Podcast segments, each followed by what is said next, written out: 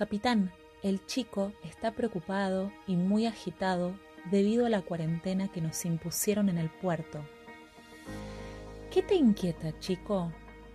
¿No tenés bastante comida? ¿No dormís bastante? No es eso, capitán. No soporto no poder bajar a tierra y no poder abrazar a mi familia. ¿Y si te dejaran bajar y estuvieras contagiado, ¿soportarías la culpa de infectar a alguien que no puede aguantar la enfermedad? No, capitán, no me lo perdonaría nunca. Entiendo lo que me querés decir, pero me siento privado de la libertad, capitán. Me privaron de algo. ¿Y qué tal si te privas de algo más? ¿Qué? ¿Me estás tomando el pelo? En absoluto. Si te privas de algo más sin responder de manera adecuada, perdiste. Entonces, según usted, capitán, si me quitan algo para ganar, ¿debo quitarme alguna cosa más? Así es. Lo hice en la cuarentena hace siete años. ¿Y qué es lo que te quitaste? Tenía que esperar más de 20 días sobre el barco eran meses que esperaba de llegar al puerto y gozar de la primavera a tierra. Pero hubo una epidemia y nos privaron de bajar. Los primeros días fueron duros, me sentía como ustedes. Luego empecé a contestar a aquellas imposiciones, pero evitando la lógica. Sabía que tras 21 días de este comportamiento se crea una costumbre, y en vez de lamentarme y crear costumbres desastrosas, empecé a portarme de manera diferente con todos los demás. Empecé a reflexionar sobre aquellos que tenían muchas privaciones cada día de su vida y desde una óptica diferente decidí vencer. Empecé con el alimento.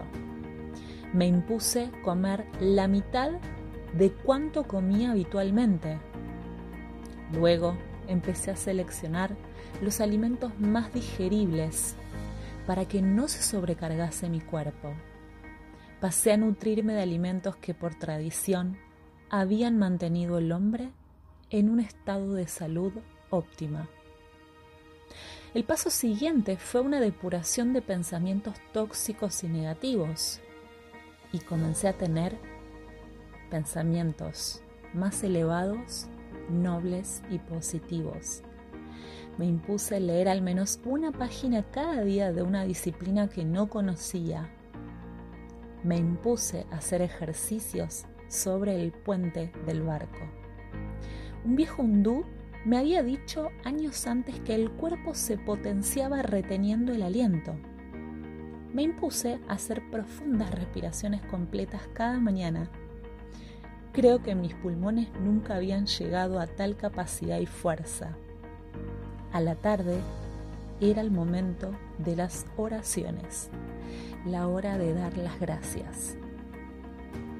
El hindú me había aconsejado también de tener la costumbre de imaginar a la luz entrar en mí y así poder sentirme más fuerte podía funcionar también para la gente querida que estaba lejos.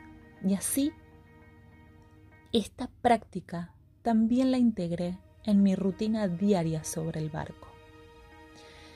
En vez de pensar en todo lo que no podía hacer, pensaba en lo que habría hecho una vez que bajase a tierra. Visualizaba las escenas cada día, las vivía intensamente y gozaba de la espera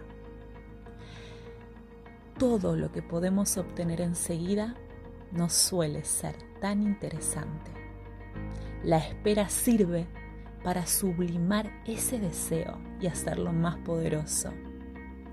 Me había privado de alimentos abundantes, de botellas de cerveza, de snacks y comida rápida. Me había privado de jugar a las cartas, de dormir mucho de pensar solamente en lo que me habían quitado.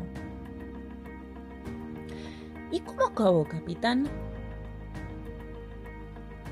Adquirí todas aquellas costumbres nuevas.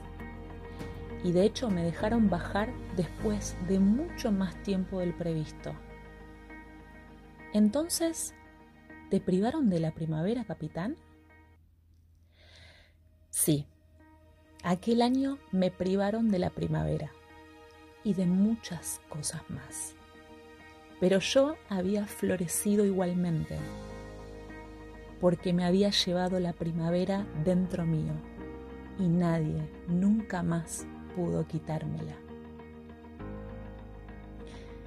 Este es un extracto del el libro rojo de Carl Jung y lo quise compartir de esta manera en formato audio porque creo que para estos momentos que estamos viviendo, este tipo de lecturas nos puede generar una profunda reflexión. Así que espero que lo hayas disfrutado como yo. Un abrazo enorme.